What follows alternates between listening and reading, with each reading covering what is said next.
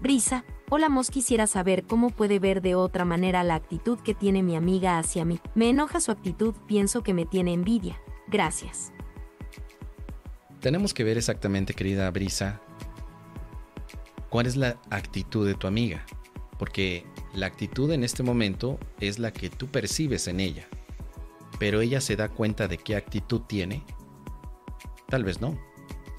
Bien, pero vamos contigo. Tú percibes que ella te tiene envidia. Así que lo primero que puedes preguntarte es, ¿y si estoy equivocada? ¿Y si estoy percibiendo de manera equivocada? Tal vez no me tiene envidia. Ahora, hay un contexto que se tiene que manejar siempre, querida Brisa. No te harías estas preguntas si no hay un contexto. El contexto es alcanzar la paz. Si quieres vivir en paz, entonces sí te recomiendo que dejes de creer que ella te tiene envidia. Si no quieres alcanzar la paz, pues sigue pensando que te, que te tiene envidia. Por eso siempre hay que hacer esta pregunta. ¿Quieres vivir en paz? ¿Te gustaría vivir en paz? Si es así, entonces te sugiero que pienses diferente. Muy importante. Piensa diferente de tu amiga. No pienses que te tiene envidia, porque eso no ayuda para la paz. La envidia es un separador. Te envidio, me envidias, tienes algo que yo no tengo. Entonces hay una competencia, hay una sensación de sacrificio, de pérdida, te tengo envidia porque yo pierdo y tú ganas. Te tengo envidia porque yo gano y tú pierdes. Hay especialismo, como lo vimos hace un momento, y también hay una negación del amor. En el amor no hay envidia porque no hay comparación. Tu amiga y tú, en esencia, son lo mismo. Ahora, lo que te enoja no es su actitud en realidad, sino la interpretación que tú tienes de su actitud porque tal vez hay otras personas que vean la, actitud de tu amiga y no se enojen. Tal vez.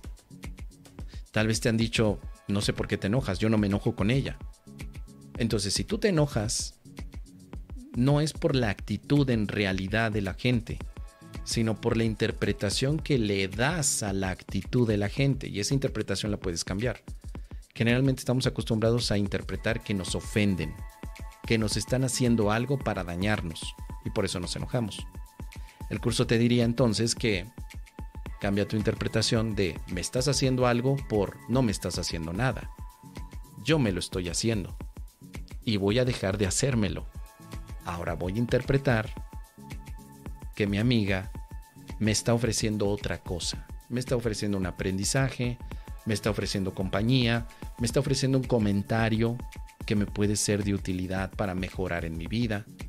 En lugar de pensar, mi amiga me critica, mi amiga me, siempre me regaña, seguramente ella quiere algo que yo tengo. Ese pensamiento no te va a ayudar, son los pensamientos de ataque que te impiden llegar a la paz.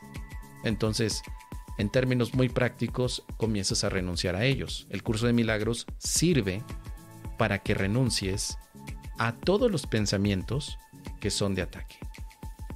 Un ejemplo es, este pensamiento no significa nada quiero pensar que mi amiga me está ofreciendo ayuda.